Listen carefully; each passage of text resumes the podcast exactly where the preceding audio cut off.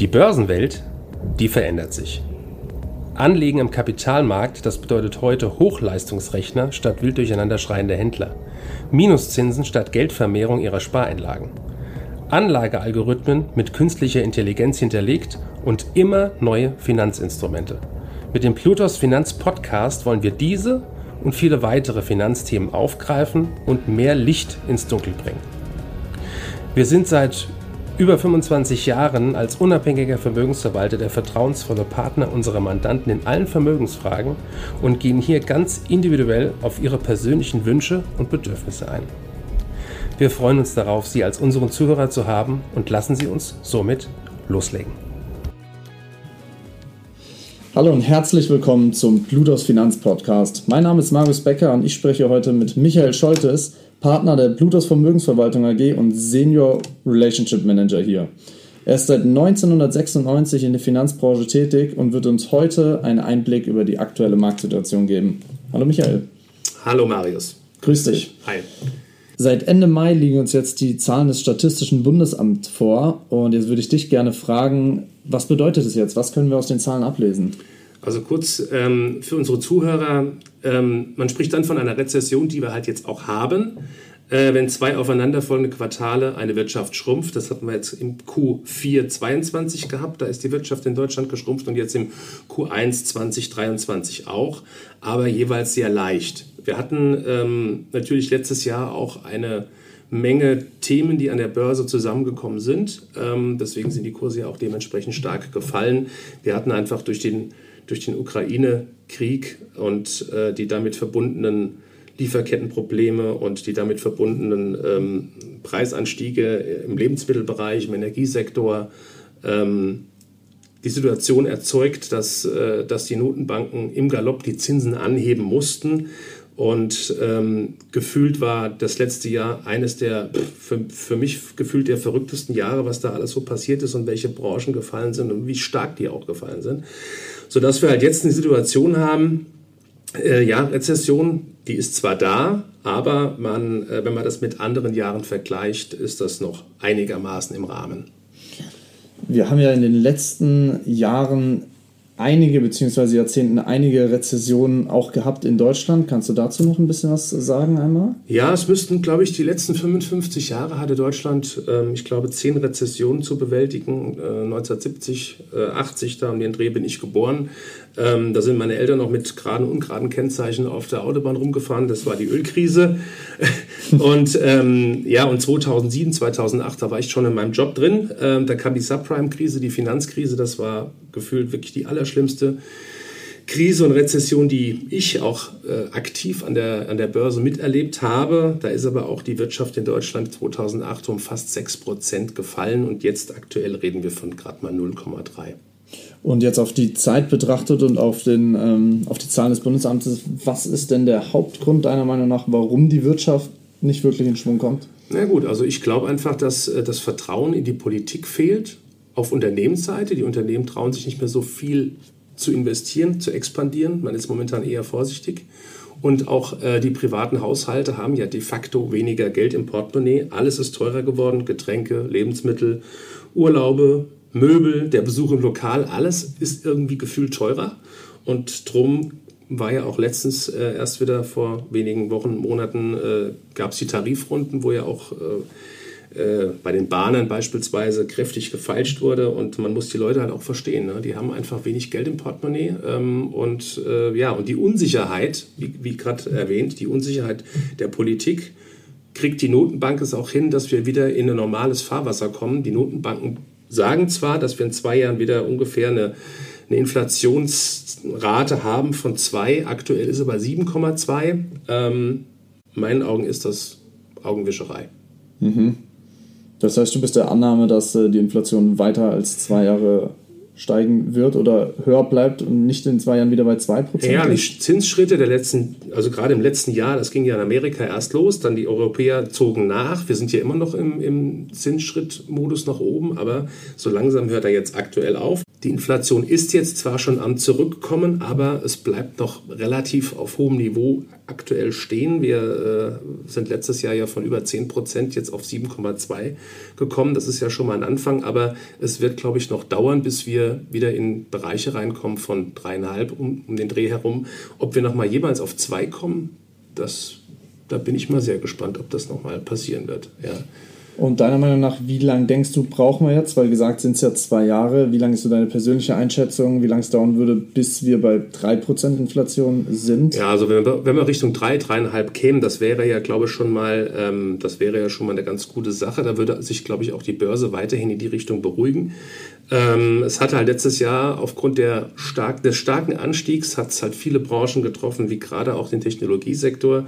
Ich glaube, wenn wir da wieder hinkommen, ich sag mal 2024, drittes, viertes Quartal mhm. in äh, 2024 könnten wir wieder irgendwo Richtung vier, dreieinhalb kommen. Ähm, Schöner wäre es, wenn wir noch weiter nach unten kommen, aber das sehe ich aktuell nicht, weil eben die Tarifrunden, ähm, die Leute, die Leute, äh, ja, die Leute ähm, akzeptieren aktuell natürlich auch nicht, dass äh, sie weniger äh, im Portemonnaie haben und ähm, schauen zu. Die Tarifrunden äh, sind gemacht und ähm, aufgrund dieser, dieser, dieser, dieser Gehaltsspirale nach oben ähm, kann ich mir nicht vorstellen, dass wir, dass wir irgendwo in den Bereich von zwei kommen werden. Mhm.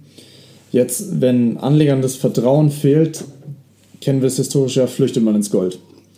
Jetzt die Frage an dich: Gold als äh, Krisenmetall, als sicherer Hafen, äh, was ist deine Meinung dazu? Ja, das stimmt. Es ist ja immer, Gold ist ja immer so die, die, die, die Flucht ins, äh, in, in, in den sicheren Hafen. Ähm, Goldpreis war ja auch vor gar nicht so langer Zeit jetzt wieder bei über 2000 US-Dollar. Ähm, Gold ist eine Krisenwährung, ganz klar. Und wenn man jetzt eine Situation hat, wie wir sie letztes Jahr hatten, Zinssätze gefühlt von 0 auf fast 4 Prozent nach oben, die Notenbanken ähm, reagieren, aber man hat so das Gefühl, die sind mit ihrem Latein auch irgendwo am Ende. Das Vertrauen ist dementsprechend nicht mehr da. Dann geht man eben in, diese, in diesen sicheren Hafen hinein. Und ähm, in meinen Augen wird Gold weiterhin per se steigen. Ich will jetzt keine Kursziele nennen, äh, aber ich glaube schon, dass wir äh, weiterhin, äh, dass in jedes Portfolio eine gesunde Portion Gold reingehört, ja. Mhm. ja.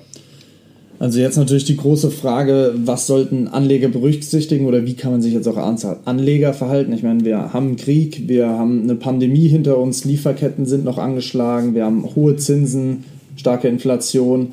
Was äh, sollten Anleger deiner Meinung nach berücksichtigen, wenn man die Börse betrachtet und in die Zukunft schaut? Ja, also ich glaube einfach, dass äh, ja auch immer Chancen äh, in solchen Situationen entstehen. Wir haben ja gar keine Marktbreite in dem Sinne. Also äh, die Indizes sind ja seit Jahresstart schon wieder deutlich gestiegen. Wenn man als Beispiel, äh, der S&P 500 äh, ist, glaube ich, über 20 Prozent schon wieder im Plus, aber alleine 50 Prozent der Performance dieser 500 Aktien haben allein die sechs, sieben Fangaktien gemacht von Nvidia Nvidia, über Apple, Microsoft, äh, Alphabet und Amazon. Ähm, es ist also keine Marktbreite da. Der Rest hat, glaube ich, im Schnitt ungefähr 0,5 bis, bis, bis 1 Prozent dieses Jahr Performance-Beitrag geleistet. Also es ist keine Marktbreite da. Es gibt aktuell meiner Meinung nach genügend Titel, Qualitätsaktien, die ähm, eine vernünftige Dividende haben, eine faire Bewertung haben. Man muss halt auch sehen, dass letztes Jahr wirklich schon viel nach unten passiert ist. Jetzt, die Börse nimmt halt immer viel vorweg. Die nächsten zwölf Monate, ähm, man versucht aus heutiger Sicht zu prognostizieren, zu schauen, was wird in zwölf Monaten passieren. Und deswegen wird auch meiner Meinung nach die Börse gute Chancen haben, weiter zu steigen. Wenn die Inflation sukzessive weiter runterkommt, wie normalere äh, wieder normalere äh, Situation draußen haben, dann, ähm, dann, dann werden die Anleger weiter äh, mutiger und, und investieren. Wichtig ist, dass man sich Aktien raussucht, die ähm, die Preise, die durch höhere Löhne oder auch durch, äh, durch ähm, Materialkosten entstehen, dass man die weitergeben kann, dementsprechend an den Endverbraucher. Das können in den Regeln meistens die Weltmarktführer oder eben die Großen. Ähm, da würde ich einfach schauen, es gibt genügend Aktien, die noch meiner Meinung nach ziemlich weit unten stehen, die auf dem Niveau kaufbar sind. Dividendenrenditen von 6, 7 Prozent sind da keine Seltenheit aktuell. Mhm. Und ja, das sind so die Titel, die man äh, ins Auge fassen sollte. Ich will jetzt keine Einzelwerte nennen, aber man muss da gar nicht so in die Exoten reingehen. Man muss sich mal im DAX umschauen oder im Dow Jones. Äh, S&P 500 gibt es genügend Aktien, die auf, für mein Dafürhalten äh, auf einem guten Niveau sind und äh, ja, Was sind äh, jetzt ohne einzelne Titel zu nennen, aber was sind vielleicht Branchen, die in Zeiten wie jetzt, wenn äh, die Weltwirtschaft in Bewegung ist, sage ich mal, und vielleicht Unsicherheit, man, man fährt auf Sichtweite, was sind Branchen, die interessanter wären, wo sich solche Unternehmen befinden können? Ja, also die besonders Betroffenen waren dann letztes Jahr die, die Tech-Aktien, die äh, aufgrund der Inflation äh, auch sehr stark gefallen sind. Jetzt, wo die Inflation wieder langsam zurückkommt, sind das Titel, die äh, in Frage kommen. Die sind aber auch schon stark gestiegen. Eben, wie gesagt, diese 7, 8 oder 6, 7, 8 äh, Titel, die ich gerade genannt habe. Ähm, es gibt beispielsweise, beispielsweise im Automobilsektor Titel, äh, jetzt nenne ich doch eine, eine Porsche-Aktie, die eine KGV hat von, glaube vier oder fünf, Dividendenrendite von 6, 7 Prozent. Ähm, es gibt äh, ja, also auch einfach aus der Pharmabranche, aus dem Konsumsektor, Aktien, also eher die defensiven Branchen, wenn man jetzt auch nicht, man will ja auch einfach äh, eine gewisse Sicherheit in seinen Portfolien haben. Die Low-Risk-Aktien, die, die eigentlich so ein bisschen langweilig daherkommen, die aber trotzdem gelitten haben die letzten zwölf Monate, die muss man sich jetzt genauer anschauen. Mhm. Wie sieht es jetzt in, in solchen Börsenzeiten, ich sag mal Krisen- oder Rezessionszeiten aus mit Diversifikation und auch dem Thema Anleihen? Also wie mischt man die Portfolios jetzt anders als vielleicht die letzten äh, zehn Jahre? Ja, ich habe ja schon gesagt, also Anleihen sind aktuell eher, also man sollte berücksichtigen, ganz klar, weil einfach die eine gewisse Ruhe reinbringen im Portfolio. Aber die Renditen, wenn man sich, wenn man sich jetzt eine Unternehmensanleihe raussucht mit einer einigermaßen vernünftigen Bonität, drei, vier Jahre Laufzeit, dann hat man irgendwo zweieinhalb bis drei dreieinhalb Prozent äh, Rendite auf der Uhr. Das ist jetzt nicht wenig, aber wie gesagt, Inflation ist ja noch über sieben. Also da wird man de facto dann am Ende kein Geld verdient haben. Ähm, ich glaube schon, dass eher der Fokus auf Gold und Aktien liegen sollte, aber die Qualität muss dementsprechend stimmen. Mhm. Und jetzt eine, eine, Frage an dich bezüglich Cash. Es gibt ja auch vielleicht die ah, die Börse ist gerade in zu sehr in Bewegung, ich halte lieber Cash. Hältst du das für eine gute Idee oder hältst du es jetzt für eine gute Zeit, aufgrund von vielleicht sinkenden Preisen für Aktien? Also wenn man mit einer Cashquote von ungefähr 8 bis 12 Prozent äh, ähm, unterwegs ist, ist es in meinen Augen in der jetzigen Phase okay. Mehr nicht, da würde ich dann doch eher auf die Unternehmensanleihen ausweichen, kurze Laufzeiten, ähm, um dort mein Geld kurzfristig zu parken. Wenn dann wieder Chancen an, der, an den Aktienmärkten äh, entstehen, dass man dann dementsprechend sein Geld wieder rausbekommt, rausziehen kann, um Aktien zu kaufen, ohne die großen Verluste auf der Anleihenseite zu erzeugen. Jetzt für die jüngeren Anleger möglicherweise, die 2008, 2009 um die Zeit der Krise noch nicht investiert waren und noch nicht zu den Anlegern gehört haben. Wie ist das damals abgelaufen? Man hat gehört, es ist eine Rezession, es ist eine Krise. Ich denke, es ist viel Angst, viel Unsicherheit. Ähm, wie sah so das Jahr danach aus oder die zwei Jahre danach? Hol uns da gerne noch mal ab. Ja, also wenn man sich die Headlines durchgelesen hat, dann angeschaut hat, wenn man NTV angemacht hat, die FAZ aufgeschlagen hat, dann hat man wirklich das Gefühl gehabt, die Welt geht unter. Mhm. Ähm, das sind in der Regel dann doch die Phasen, weil es geht danach immer weiter. Ne? Es gibt ja diesen klassischen Zyklus, diesen Konjunkturzyklus, Aufschwung, Boomphase, Abschwung und dann unten die Depression und danach geht es ja doch wieder rauf. Ja? Ähm, das hatten wir immer wieder gehabt, das wird auch jetzt wieder so sein, meiner Meinung nach. Und ähm, dann, wenn die Stimmung immer am schlechtesten ist, dann äh, ist es in der Regel Zeit, äh, eher Aktien zu kaufen, um das Risiko zu erhöhen.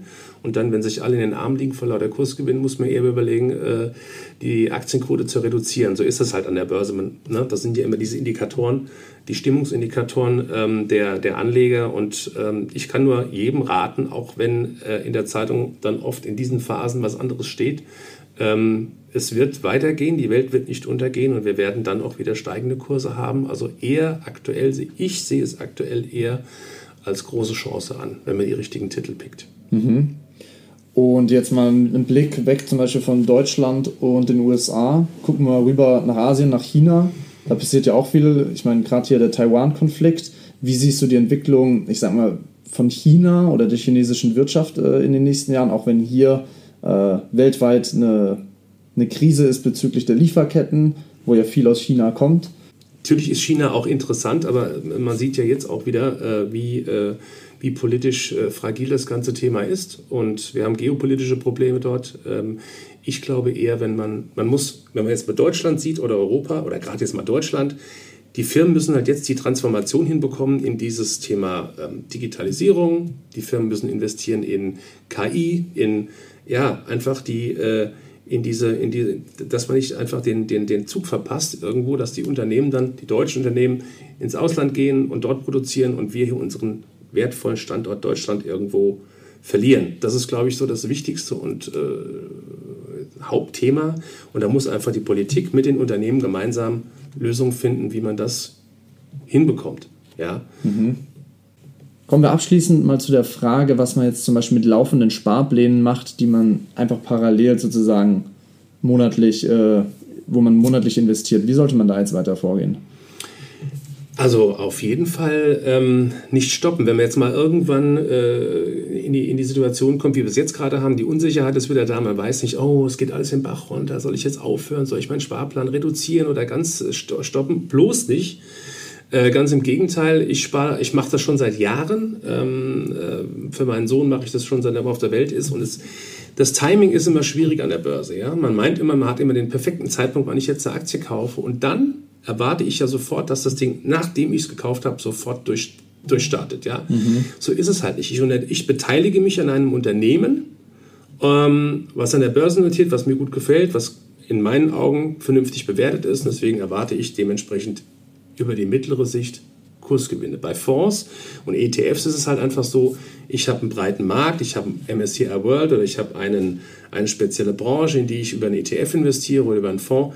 Das ist einfach auf Dauer eine unheimlich gute Situation, eine gute Sache, sich Vermögen aufzubauen. Man kann ja parallel auch Einzelaktien mal machen und man kann auch mal diese wieder verkaufen, das Geld aus dem Markt ziehen, aber die Ansparpläne würde ich aus jetziger Sicht, nicht aus jetziger Sicht, äh, eigentlich nie, nie stoppen, nie aufhören. Genau in den Phasen, wenn die Märkte mal unten sind, bekommt man dementsprechend ja auch viel mehr Anteile für sein Geld. Mhm. Super spannend. Äh, Michael, vielen Dank für deine Zeit, für deine Expertise und auch äh, um deine Meinung zu den Themen, was gerade am Markt passiert. Hab mich gefreut. Vielen Dank, Marius. Ich freue mich aufs nächste Mal. Ich mich auch. Ciao. Ciao. Danke für Ihre Zeit und Anhören unseres Plutos Finanzpodcasts. Ein Podcast, der Ihnen sowohl allgemeine Informationen zum aktuellen Marktumfeld sowie auch Wissen zu speziellen Themen wie Rohstoffe, Fonds oder auch Aktien einfach und effizient vermitteln soll. Wenn Ihnen der Podcast gefallen hat, dann hinterlassen Sie gerne eine Bewertung auf Apple Podcasts und folgen Sie dem Podcast auf Spotify. Teilen Sie ihn auch gerne auf Facebook, Twitter und LinkedIn und besuchen Sie uns auf plutos.de. Viel Spaß weiterhin und bis zum nächsten Mal, Ihr Plutos-Team.